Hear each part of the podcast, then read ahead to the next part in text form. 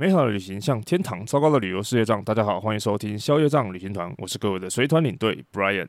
本期节目由威伟温感衣赞助。威伟温感衣是深耕台湾的品牌，温制刷毛发热衣更是冬季最热卖的商品。威伟在发热衣里面织入了远红外线纱，循环蓄热，十分钟就可以升温七点六度，辅助身体暖和舒适。除了轻薄极暖，还有独特的快干科技。毕竟台湾冬天天气又湿又冷，衣服有时候晒好几天都不干。强化排湿还能帮助衣服干得更快。现在购买威伟发热衣，只要输入折扣码 WIWI 一百，不限金额，直接就可以折一百块。相关的资讯呢，跟购买链接我会放在节目下方的资讯栏，在这边提供给。有需要的听众朋友，好的。今天呢是十一月的二十八号，也是不才在下鄙人我的生日。虽然呢，我觉得到了现在这个年龄，其实已经没有特别说觉得过生日是一件很重要的事情了。但是我觉得当做一个跟家人一起吃好料的理由也是蛮不错的。所以呢，我待会就要跟我们的家人还有小朋友出去吃 buffet 了。不过呢，在生日当天上架的这一期节目，有厂商金主爸爸的夜配赞助，我觉得还是蛮开心的。而且呢，其实在接下的过程当中啊，厂商还有寄他们的发热衣来给我试穿，我觉得还蛮不错的，很像是我在一开始入行的时候呢，会买来穿的那种保暖的底层衣服。那为什么我说是刚入行的时候买的呢？是因为我在刚入行的时候，那时候带团去的地方也没有特别冷，然后再加上呢，去的天数也没有特别长，大概就是十天八天这样子。所以这样子的保暖程度跟价格，我觉得它的性价比还算是蛮不错的。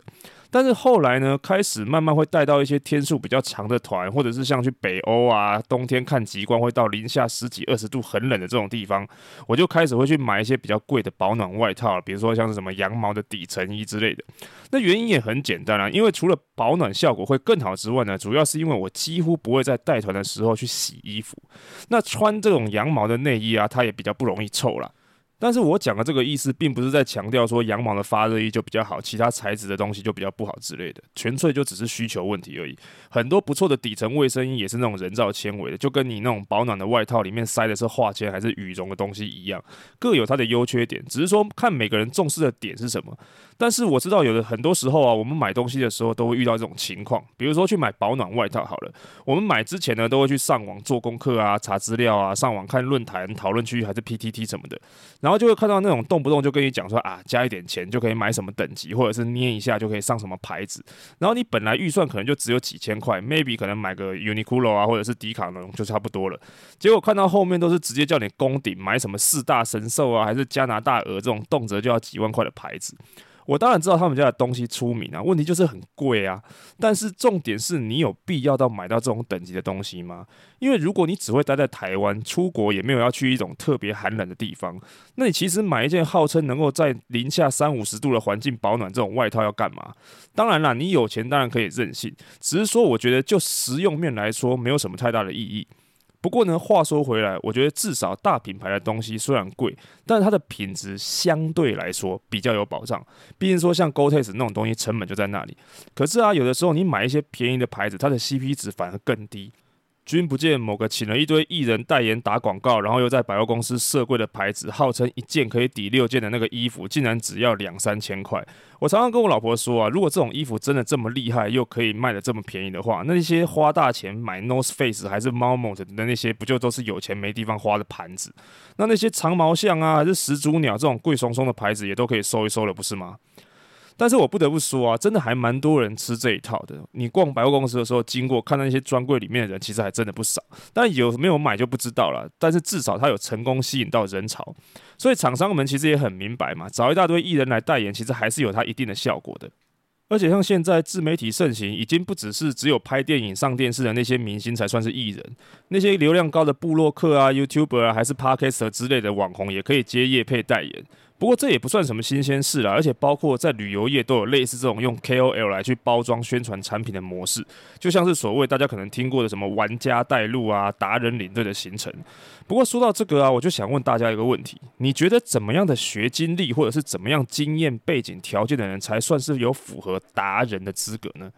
是属于那种学识渊博、饱读诗书、介绍的时候都可以引经据典的知识分子呢？还是说像是对历史古迹啊、人文风俗、自然环境都有深入了解的专家学者？或者是说常常只是在自己的 YouTube 频道或者是部落格分享自己旅游经历的某一个创作者呢？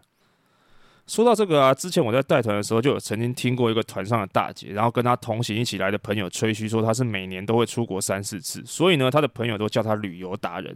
后来呢，我知道她出国都是跟团，然后团体旅游之后呢，我真的好想问她说，你是找旅游产品的达人呢，还是去比价格的达人啊？因为如果每年跟团出国三四次就算是旅游达人的话，那应该满大街都是所谓的达人了吧？那这样子的话，带团出国的领队应该就不只是达人，可以叫是旅游神人了吧？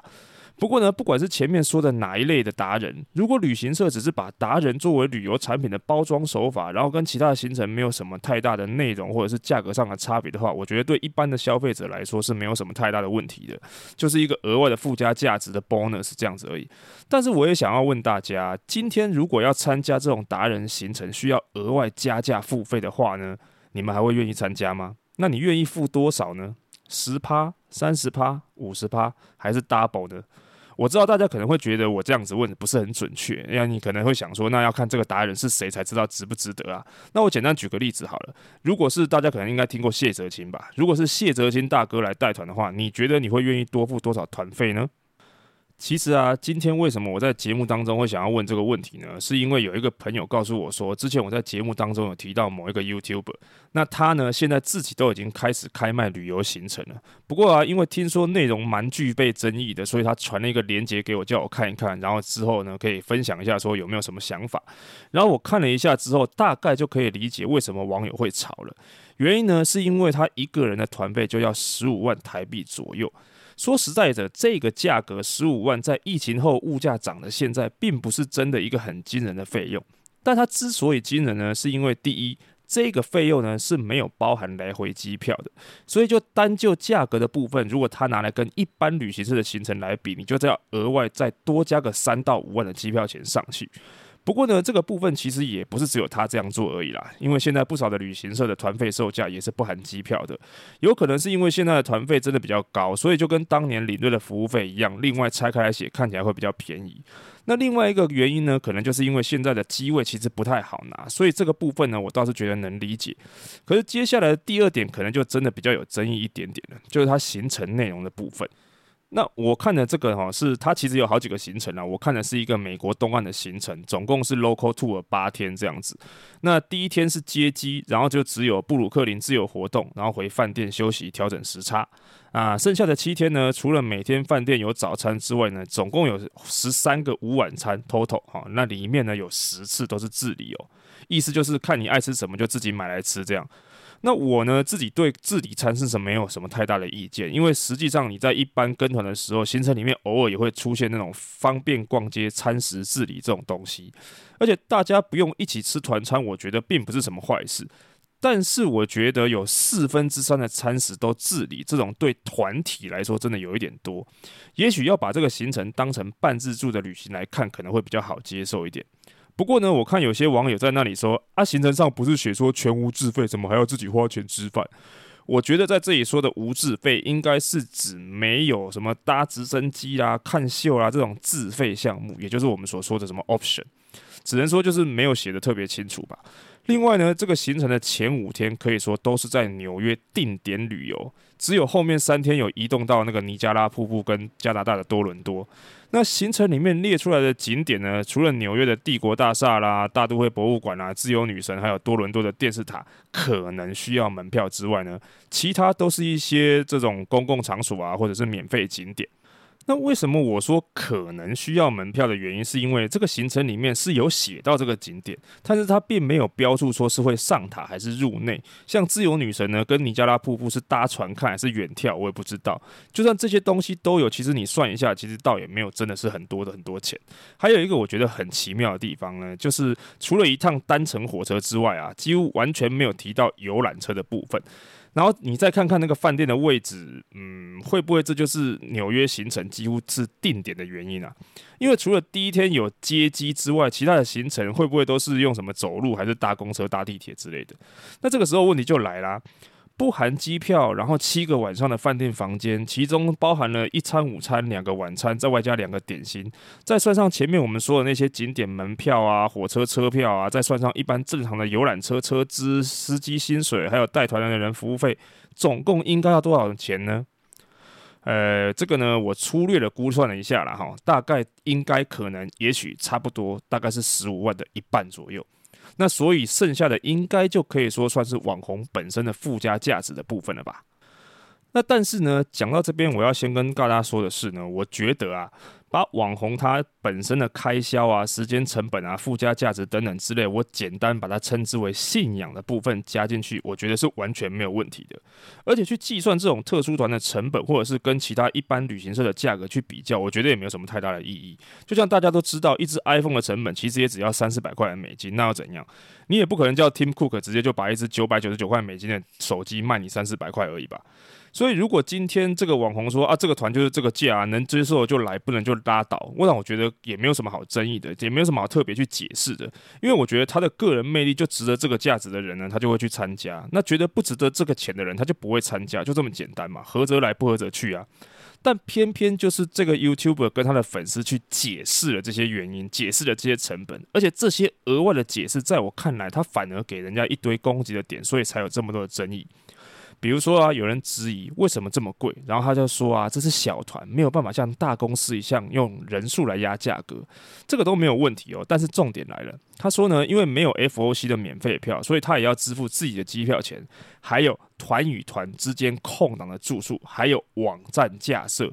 以及租车的费用，还有司机的工钱、加油的油钱，而且呢，如果客人住喜来登，方圆几百里找不到饭店，也不可能叫司机睡车上，等等等，这些都是他们必须先估的成本啊！巴拉巴拉巴拉。Hello，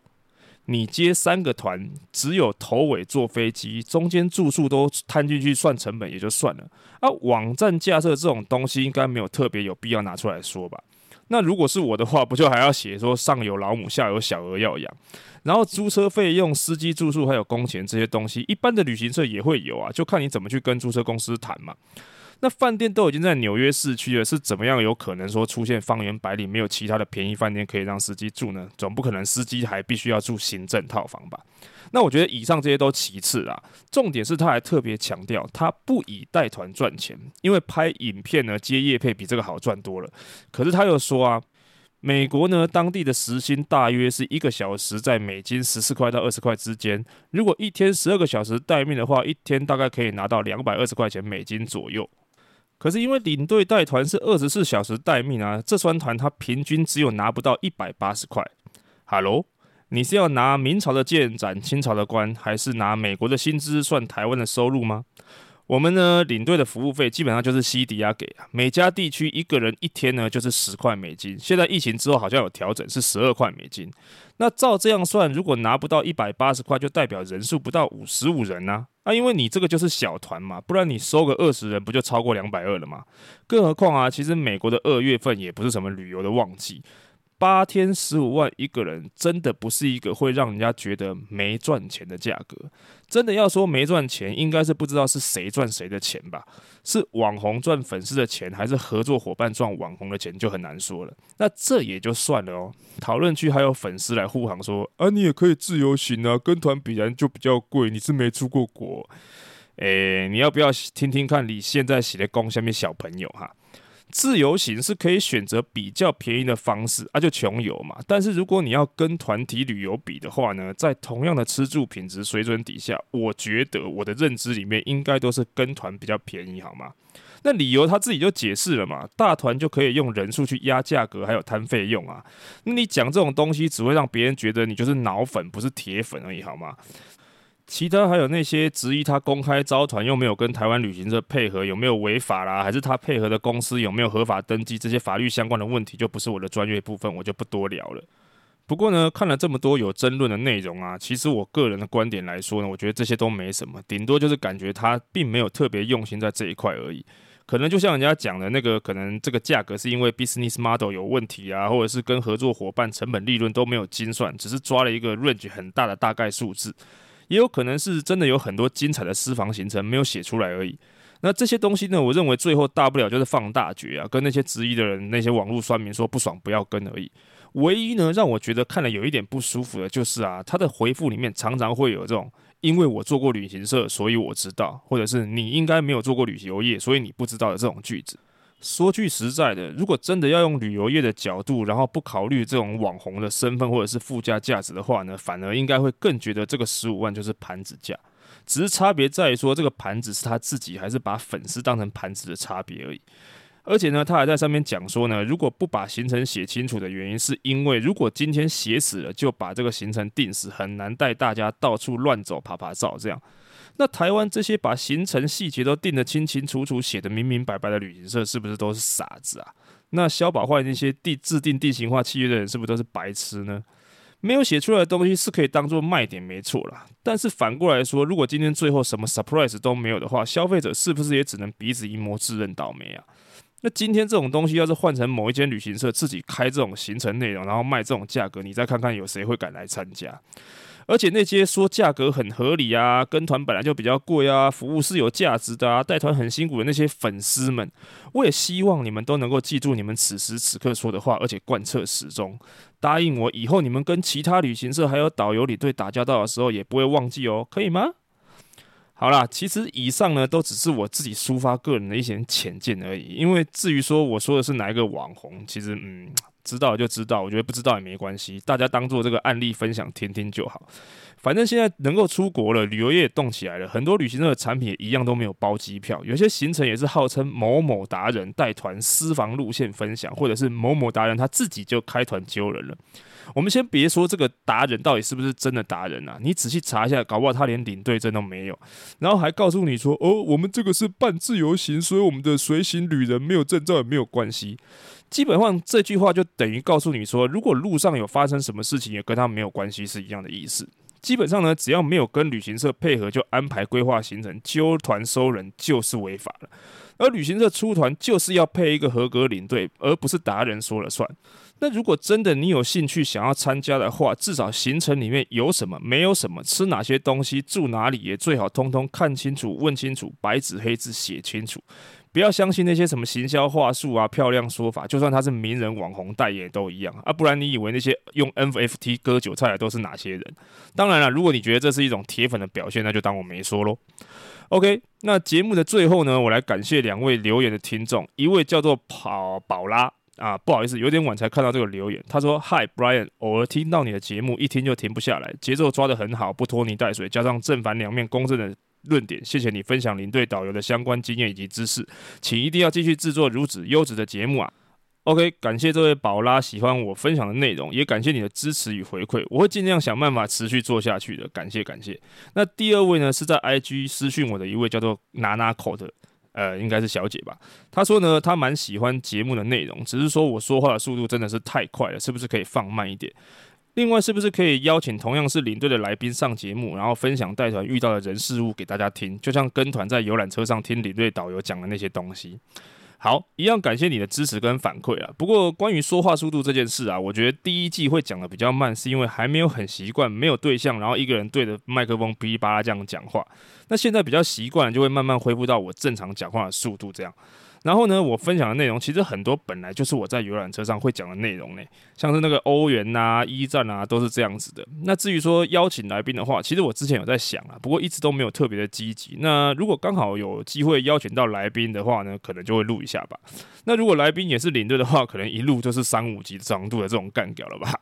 好啦，那今天的节目就到这边，希望大家喜欢。如果你有对于节目或者是给我的建议与指教呢，都欢迎各位在 Apple Podcast 下方留言跟我说，也可以直接到消业障旅行团的 Facebook 粉丝专页或者是 IG 留言告诉我。喜欢今天的节目内容呢，也请不要忘了在 Apple Podcast 还有 Spotify 呢留下你的五星好评。消业障旅行团，我们就下次见喽，拜拜。